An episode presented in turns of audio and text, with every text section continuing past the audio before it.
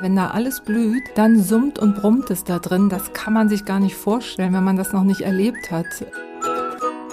Einfach natürlich Gärtnern. Paula Thelen im Gespräch mit Sabine Klingelhöfer. Herzlich willkommen oder hallo zurück zu Einfach natürlich Gärtnern, der Podcast, in dem ich, Paula Thelen, meines Zeichens Gartenanfängerin, Sabine Klingelhöfer, Gartenbauingenieurin und Gärtnerin bei Neudorf, mit Fragen löchern darf. Hallo Sabine. Hallo Paula, grüß dich. Heute geht's um dein Lieblingsthema. Ja, definitiv. Blumenwiesen finde ich einfach nur klasse und ich finde, da kann es gar nicht genug von geben.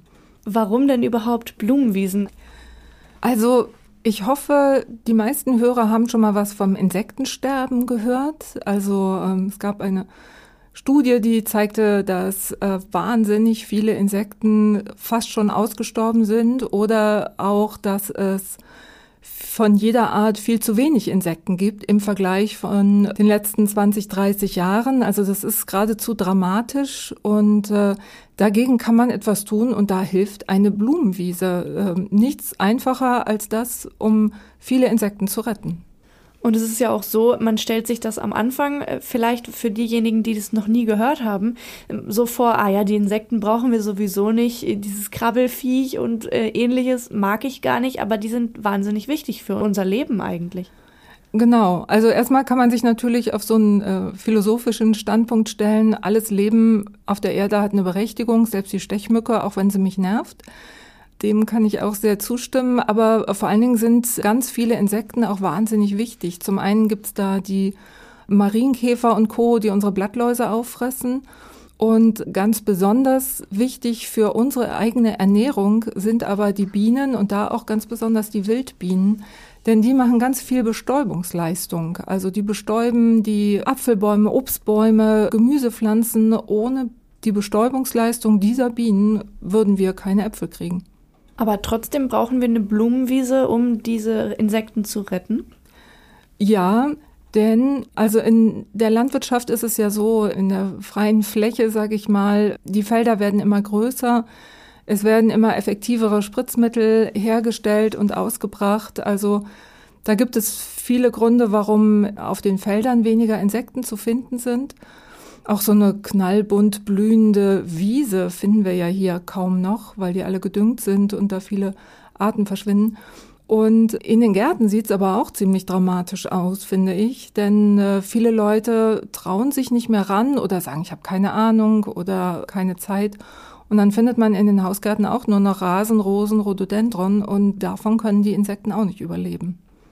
Das heißt, ein großer Aspekt von Blumenwiesen ist der Insektenschutz. Gibt es noch andere Vorteile, außer dass es vielleicht auch schön aussieht? Also es sieht schön aus und äh, es hört sich sogar schön an, weil im Sommer, wenn da alles blüht, dann summt und brummt es da drin. Das kann man sich gar nicht vorstellen, wenn man das noch nicht erlebt hat. Ähm, da hat man das Gefühl, da sind Millionen Insekten drin, die sieht man gar nicht, aber man hört sie auf jeden Fall. Also es ist schön für die Insekten, es ist schön anzusehen. Es macht total wenig Arbeit, nur so eine Blumenwiese. Und die letzten Sommer haben auch gezeigt, dass solche Blumenwiese, jedenfalls wenn man die richtige hat, dass die die Trockenheiten auch sehr gut überstehen können. Im Gegensatz zu manchen Stauden, die man so im Staudenbeet stehen hat, die ohne einen Schluck Wasser kaum überlebt haben. Aber so eine anständige mehrjährige Blumenwiese, die kann Trockenheit locker ab. Also ich habe meine Wiese überhaupt nicht gegossen und die hat sehr schön geblüht, jedes Jahr. Wenn die dann trotzdem schön blüht, auch im heißesten aller Sommer, dann finden die Insekten da ja ganz sicher ein bisschen Nahrung. Lass uns nochmal auf die Insekten zurückkommen. Warum sind Insekten überhaupt so gefährdet? Denen fehlen vor allen Dingen Nahrung in Form von Pollen und Nektar. Das finden sie an Blüten das Blöde ist aber, dass in vielen Gärten diese Pollen- und Nektar spendenden Blüten gar nicht mehr angebaut werden. Das hat zum einen damit zu tun, dass wir gefüllte, fette Blüten von Rosen und Dahlien und so so toll finden, weil die so große Blüten haben. Das Problem ist aber, durch die Züchtung sind die eben so bearbeitet, dass die Staubgefäße, die die Pollen tragen, umgewandelt sind zu Blütenblättern. Das heißt, diese gefüllten Blüten sind in der Regel ökologisch tot. Die sind zwar da, aber die, die nützen überhaupt niemanden außer dem Züchter und mir, weil ich es vielleicht schön finde, sie anzugucken. Dann gibt es auch solche gezüchteten Sonnenblumen zum Beispiel. Da ist der Pollen weggezüchtet worden, weil sich wohl viele Leute beschwert haben, Mensch, wenn ich Sonnenblumen in der Vase stehen habe und der Pollen rieselt runter, dann wird mein Tischläufer ja dreckig. Hilfe. Und so haben die Züchter da den Pollen weggezüchtet und damit den Bienen die Nahrung weggenommen. Hilfe. Verdammt. Also muss man tatsächlich auch bei den Blumen dann am Ende darauf achten, welche man anpflanzt. Also nicht einfach irgendwelche Blumen, das bringt es wahrscheinlich nicht. Genau, also alles, was so ganz auffällige, fette Blüten hat, so, wo nur Blütenblätter zu sehen sind, da kann man schon mal gleich skeptisch sein. In der Regel ist das nicht tauglich. Deswegen kann man sich einfach machen, indem man solche hochwertigen Blumenwiesenmischungen aussät. Inzwischen gibt es aber Gott sei Dank auch so einen so einen Gegentrend. Also viele Gartencenter und Gärtnereien bieten jetzt auch ganz gezielt bienenfreundliche Stauden zum Beispiel an. Also wenn man in den Gärtnereien danach sucht, dann findet man sowas durchaus auch. Oder man macht sich vorher im Internet halt schlau. Bevor wir zu der Aussaat einer solchen Blumenwiese oder auch zu der Pflege kommen, würde ich ganz gern nochmal auf die Wildbiene zu sprechen kommen, weil man hört es ja immer wieder, Wildbienen sind gefährdet. Du hast es eben auch gerade schon einmal gesagt. Aber wo leben Wildbienen überhaupt? Weil das sind ja doch andere Tiere als die Bienen, die man vom Imker kennt. Genau, also Wildbienen sind nicht die wilden Brüder und Schwestern der Honigbiene, sondern es gibt in Deutschland ungefähr 500 verschiedene Wildbienenarten und äh, jede lebt so ein bisschen anders, aber so ein gutes Beispiel ist die rote Mauerbiene, die ist auch ziemlich häufig bei uns und da ist es so, da schlüpfen die Weibchen im Frühjahr suchen sich ein geeignetes Versteck. Daran mangelt es auch schon, nämlich so hohle Stängel zum Beispiel. Bei uns wird ja alles immer gleich weggeräumt und aufgeräumt. Suchen sich solche hohlen Stängel und da tragen sie ganz viel Pollen rein. Das heißt, sie besuchen die Blüten, bestäuben dabei die Blüten auch und sammeln den Pollen in diesen hohlen Stängeln. Wenn da genug drin ist, dann legen sie da ein Ei ab. Dann bauen sie müssen Sie erstmal Lehm finden, dann bauen Sie aus Lehm mit Wasser vermischt eine kleine Trennwand in diesem hohlen Stängel und bauen die nächste Brutzelle wieder mit Pollen, mit Ei und so weiter. Da können so sieben, acht, zehn Brutzellen hintereinander gebaut sein. Und dann, etwa acht Wochen nachdem dieses Weibchen geschlüpft ist, stirbt es auch schon wieder, wenn es alle Eier gelegt hat. Also dann ist äh, ihr Leben wirklich sehr kurz. Und aus diesen Eiern entwickeln sich Larven, die fressen diesen Pollen, dann verpuppen sie sich und überstehen von April bis zum nächsten Frühjahr als Puppe diese Zeit und sind einfach bewegungsunfähig, brauchen keine Nahrung, liegen da nur rum, überstehen den Winter und schlüpfen im nächsten Jahr wieder raus. Und dann geht das Ganze von vorne los. Und in der Zeit, in der sie dann wahrscheinlich die Eier ablegen und das Ganze von vorne losgeht, da bestäuben sie dann ganz nebenbei noch unsere Landwirtschaft und unsere Obstbäume. Ja, ganz genau. Das ist also so ein Nebeneffekt. Das ist nicht deren Ziel, sondern die fliegen einfach von Blüte zu Blüte und an ihrem Körper haftet dann dieser Pollenstaub und der rieselt dann an der anderen Blüte wieder runter und dadurch kommt die Bestäubung dann zustande. Also brauchen wir Blumen im Garten, die einen hohlen Stängel haben, damit da Wildbienen reinkommen? Oder was kann man noch nutzen? Also man kann sich natürlich solche Bienenhäuser, Wildbienenhäuser, Insektenhotels und ähnliches kaufen. Man kann es auch selber bauen natürlich, wie man ja so vieles selber bauen könnte und es dann doch nicht tut. Also die brauchen solche hohlen Stängel von so einem bestimmten Durchmesser. Jede Wildbiene hat da so ihre eigenen Vorstellungen. Aber ja, wenn ich einfach ein paar hohle Stängel zusammenbinde, an einer trockenen Stelle regengeschützt aufhänge, dann wird das auch besiedelt werden von solchen Wildbienen. Dazu kommt noch, es gibt aber auch Wildbienen, die im Boden leben oder alle möglichen anderen Sachen bevorzugen, aber viele eben auch im offenen Boden, also wo vielleicht so ein kleiner Erdrutsch war oder so, wo es sandig ist und trocken, da nisten die auch gerne. Aber solche Stellen gibt's bei uns nicht mehr so richtig. Wir sind überall so gut aufgeräumt und das ist fatal für die Insekten. Das heißt, was kann ich unaufgeräumtes, blumiges tun für Insekten, damit sie sich in meinem Garten wohler fühlen? Also zum einen die besagte Blumenwiese aussehen und zum anderen einfach mal ein bisschen locker lassen, einfach mal nicht so viel aufräumen, vor allen Dingen hilft es schon, wenn man Stauden oder eben auch so eine Blumenwiese nicht vor dem Winter runterschneidet, damit das alles schön ordentlich ist, sondern über Winter stehen lässt. Dann sind diese hohlen Stängel da, da können alle möglichen Insekten überwintern. Dann ist unten bitte auch so eine Laubschicht, da können auch viele andere Insekten, Marienkäfer zum Beispiel, überwintern. Wenn ich das alles wegkratze und den nackten Boden da liegen habe, dann kann ich mal sicher sein, dass bei mir die Marienkäfer alle erfrieren. Das heißt, man muss nicht mal was für Insektenschutz tun, sondern ist sogar dadurch noch befreit von der Arbeit, die man eigentlich tun wollen würde. Dann lass uns doch jetzt endlich mal auf den Punkt kommen, auf den wir eigentlich warten, die Blumenwiese. lass uns sie aussehen. Wie läuft das ab? Genau, lass sie uns aussehen, auf jeden Fall. Ja, also erstmal suche ich mir möglichst eine sonnige Stelle im Garten aus. Das ist ganz gut und suche mir dann auch erstmal eine geeignete Blumenwiesenmischung aus. Von Neudorf haben wir eine, die ist wirklich, oder mehrere Blumenwiesenmischungen, die Wildgärtner Freudemischung. Die sind mehrjährig und die kommen mit jedem Boden klar, so dass ich da eigentlich nichts Besonderes berücksichtigen muss. Und dann fange ich einfach erstmal an, das, was schon da ist an Pflanzenbewuchs, also Rasen oder anderes, muss ich erstmal komplett wegnehmen. Also anders geht's nicht. Das heißt, zwischen den Pflanzen ist am Ende dann Boden oder nackte Erde und nicht der Rasen. Kann man da nicht irgendwas äh, Wiesiges dazwischen machen? Nee, das taugt nicht. Ähm, und zwar sind bei diesen mehrjährigen Mischungen, da sind einzelne Stauden dabei. Und eine Staude braucht locker so einen Platz von so einem, mindestens mal von so einem Frühstücksteller, wenn nicht noch größer. Und wenn ich da nur in meinen Rasen so ein kleines Loch bohre und den Samen da reinfallen lasse, dann taugt das überhaupt nichts. Also der Rasen, die Arbeit muss ich mir tatsächlich machen. Das ist das einzig mühselige. Der Rasen muss komplett weg. Okay, das heißt Schritt für Schritt, wenn wir vorgehen, dann als erstes den Rasen weg und dann wird sowas einfach ausgestreut oder wie geht's weiter? Ähm, nee, dann muss ich den Boden noch ein bisschen auflockern. Also der Rasen, den Rasen steche ich mit dem Spaten am besten ähm, ab, nicht zu tief, so fünf Zentimeter maximal und kann diese Rasensoden dann zum Beispiel unter der Hecke einfach ablegen. Das verrottet dann mit der Zeit. Am besten die Erde nach oben, den Rasen nach unten, dann wächst er nicht neu als Rasen an, sondern verrottet auch wirklich. ähm, ja, und dann brauche ich am besten so eine Grabegabel. Das ist wie ein Spaten, nur mit einzelnen Zinken steche damit in den Boden und hebe das ein bisschen an. Ich muss nicht umgraben. Umgraben ist sowieso ziemlich überflüssig im Garten. Aber schön lockern und dabei auch gleich Unkräuter und Steine raussammeln. Warum das? Die wären doch für die Abwechslung eigentlich auch ganz gut, jedenfalls die Unkräuter, oder?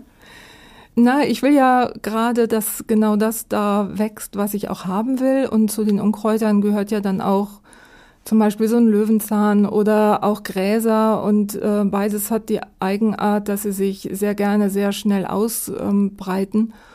Und ich will ja was haben, was möglichst lange blüht. Und so ein Löwenzahn, wenn ich da auf einmal auf einer kleinen Fläche 50 Lo Löwenzähne habe, dann verdrängen die die kleineren Pflanzen, die ich da eigentlich haben will. Also deswegen am Anfang das Unkraut wegmachen, ähm, damit die Pflanzen erstmal gute Startbedingungen haben.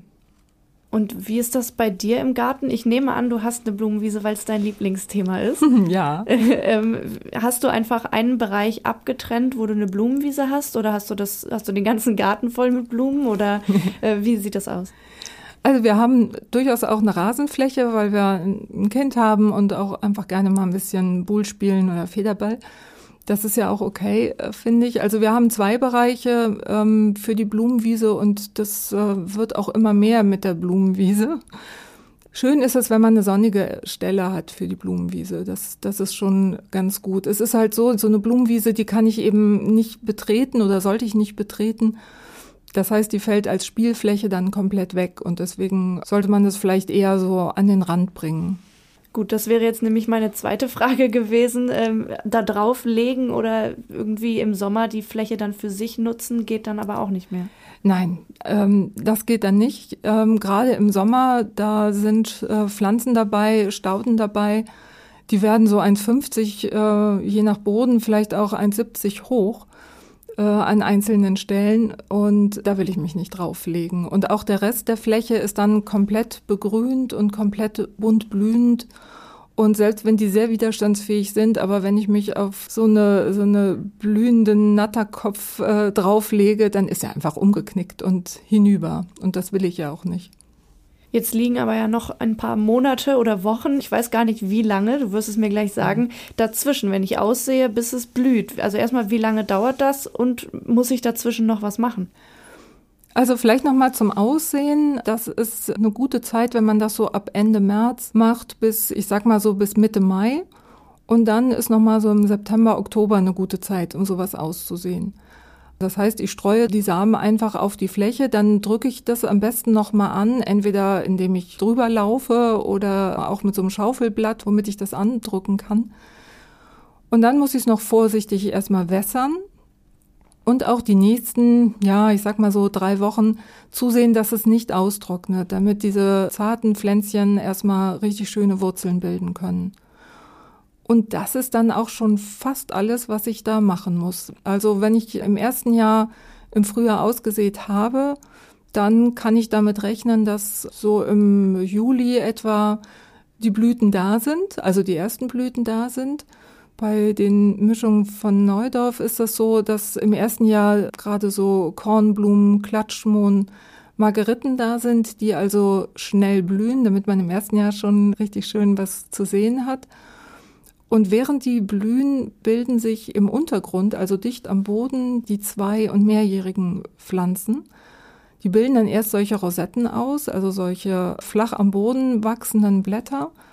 Und erst im nächsten Jahr kommen da die Blütenstiele raus. Und diese Rosettenbildner haben auch den Vorteil, dass sie gleich das Unkraut unterdrücken, falls da doch noch mal eine Quecke oder irgendwas anderes wachsen will. Sobald der Boden bedeckt ist mit einer Pflanze, kommt da nichts mehr an Unkraut. Das klingt sehr arbeitserleichternd auf jeden Fall. Wenn ich die Wiese dann habe, muss ich sie dann weiter pflegen oder kann ich sie einfach so stehen lassen, wie sie ist und in drei, vier Jahren sehe ich sie vielleicht mal neu ein? Nee, es ist ein bisschen anders. Es ist fast noch einfacher. Wenn ich sie dann erstmal habe, brauche ich im ersten Jahr gar nichts zu machen. Die steht dann über den Winter. Das nächste Mal, wo ich was tun muss, ist im folgenden Frühjahr, also im nächsten Frühjahr nach der Aussaat. So im März etwa, dann schneide ich alles, was trocken geworden ist, runter. Entweder mit einer Sichel, Rosenschere, Heckenschere, was auch immer ich da habe. Da sehe ich dann schon die ersten frischen neuen Blättchen und bevor die so weiter austreiben, da sollte ich das runtermähen. Und das zweite Mal kann ich runterschneiden im Sommer, wenn die in der vollen Blüte stehen. Das ist, fordert ein bisschen, ja, du guckst auch schon so groß, was? Das fordert echt Überwindung. Aber es ist so, im, im Hochsommer blüht's an allen Ecken und Enden. Also im Juni sind meistens diese Blumenwiesen in der Vollblüte. Da würden aber die Bienen auch anderswo noch viel Nahrung finden. Und wenn ich jetzt vielleicht auch nur einen Teil, eine Hälfte runterschneide, bis dicht über dem Boden runterschneide, dann sieht das zwar erstmal nicht so schön aus, aber es ist im vollen Wuchs und ratzfatz ist da wieder was gewachsen und blüht dann ein zweites Mal. Und zwar dann so im August, September, wenn die Bienen eben nicht mehr so viel im Garten finden, wenn es nicht mehr so stark blüht überall. Und deswegen sollte man das im, im Hochsommer auch nochmal runterschneiden. Das impliziert, wenn man es im Hochsommer nicht runterschneidet, dann würde es nicht noch ein zweites Mal blühen. Genau, also es blüht trotzdem, also bei uns sind die Mischungen schon so, dass sie auch im Herbst, dass da noch Blüten da sind. Aber durch diesen Rückschnitt kommen tatsächlich für den Herbst dann noch mal mehr Blüten hoch. Das ist so. Man kann es auch weglassen. Das ist auch okay. Wie gesagt, es erfordert Überwindung und vielleicht kann man es das erste Mal erstmal nur die Hälfte oder nur ein Viertel runterschneiden und dann mal gucken, wie das dann aussieht. Wie ist das bei den Blumen? Du hattest am Anfang gesagt, für die Wildbienen braucht es manchmal hohle Stängel, wo sie ihre Brut ablegen können. Mache ich dann nicht genau das jetzt wieder kaputt, wenn ich die Blumen abschneide? Nee, machst du nicht, weil man schneidet zwar alles runter, ja, aber es bleibt auch immer noch eine ganze Menge an Stängeln unten liegen. Also ich räume es ja eben nicht so dolle auf. Da bleibt also etliches noch liegen und vor allen Dingen die Stängel, die über den Winter stehen bleiben, die sind halt besonders wichtig. Ich kann aber natürlich immer noch mehr machen und dann in der Nähe von dieser Blumenwiese noch ein Insektenhotel oder so ein Bienenhaus für Wildbienen aufhängen. Stimmt, so kann man die ganzen Maßnahmen dann äh, kombinieren. In den ganzen letzten Folgen, die wir bisher schon aufgenommen haben, hieß es immer am Ende, alles muss gedüngt werden. Ist das bei der Blumenwiese auch so? Ach, wie schön, dass du das fragst. nee, ist es eben nicht so. Also bei diesen Wildgärtner-Freude-Mischungen, die brauchen überhaupt nicht gedüngt werden.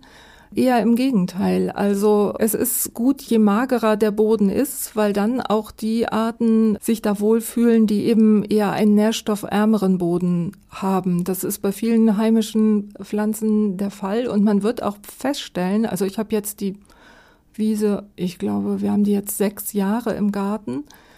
Und die sieht jedes Jahr ein bisschen anders aus, je nachdem, was gerade so, wie, wie die Witterung war und an welcher Stelle jetzt eben nochmal mehr Nährstoffe weg sind, sodass eben zartere Blüten auch hochkommen können.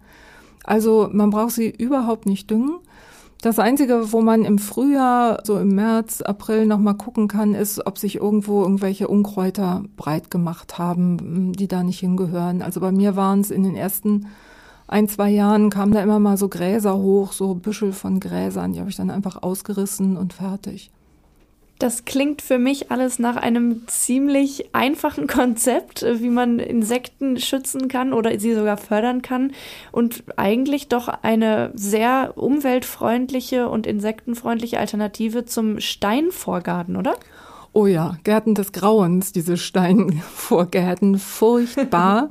furchtbar, das war ein schrecklicher Trend und da wird ja inzwischen auch Gott sei Dank genug drüber geschimpft, sodass auch alle hoffentlich begriffen haben, dass diese Steingärten, und zwar nicht die bepflanzten Steingärten, sondern die Steinwüsten, dass die überhaupt nicht sind, für niemanden gut sind. Und wer sowas macht auf weiter Fläche, ich finde, der hat nicht verdient, dass er einen Garten hat.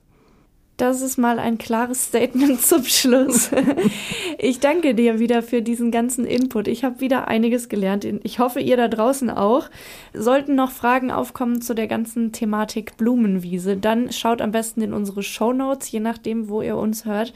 Falls weitere Fragen bestehen, schreibt an Neudorf direkt, entweder über neudorf.de, Instagram oder Facebook und da antwortet das Team dann sehr gerne auf eure Fragen. Ich sage bis nächstes Mal, Sabine. Tschüss, mach's gut und viel Spaß mit deiner Blumenwiese zu Hause. Oh ja, das habe ich und machst du auch gut. Tschüss. Das war der Podcast Einfach natürlich Gärtnern mit Paula Thelen und Sabine Klingelhöfer. Mehr zum Thema gibt's auf neudorf.de.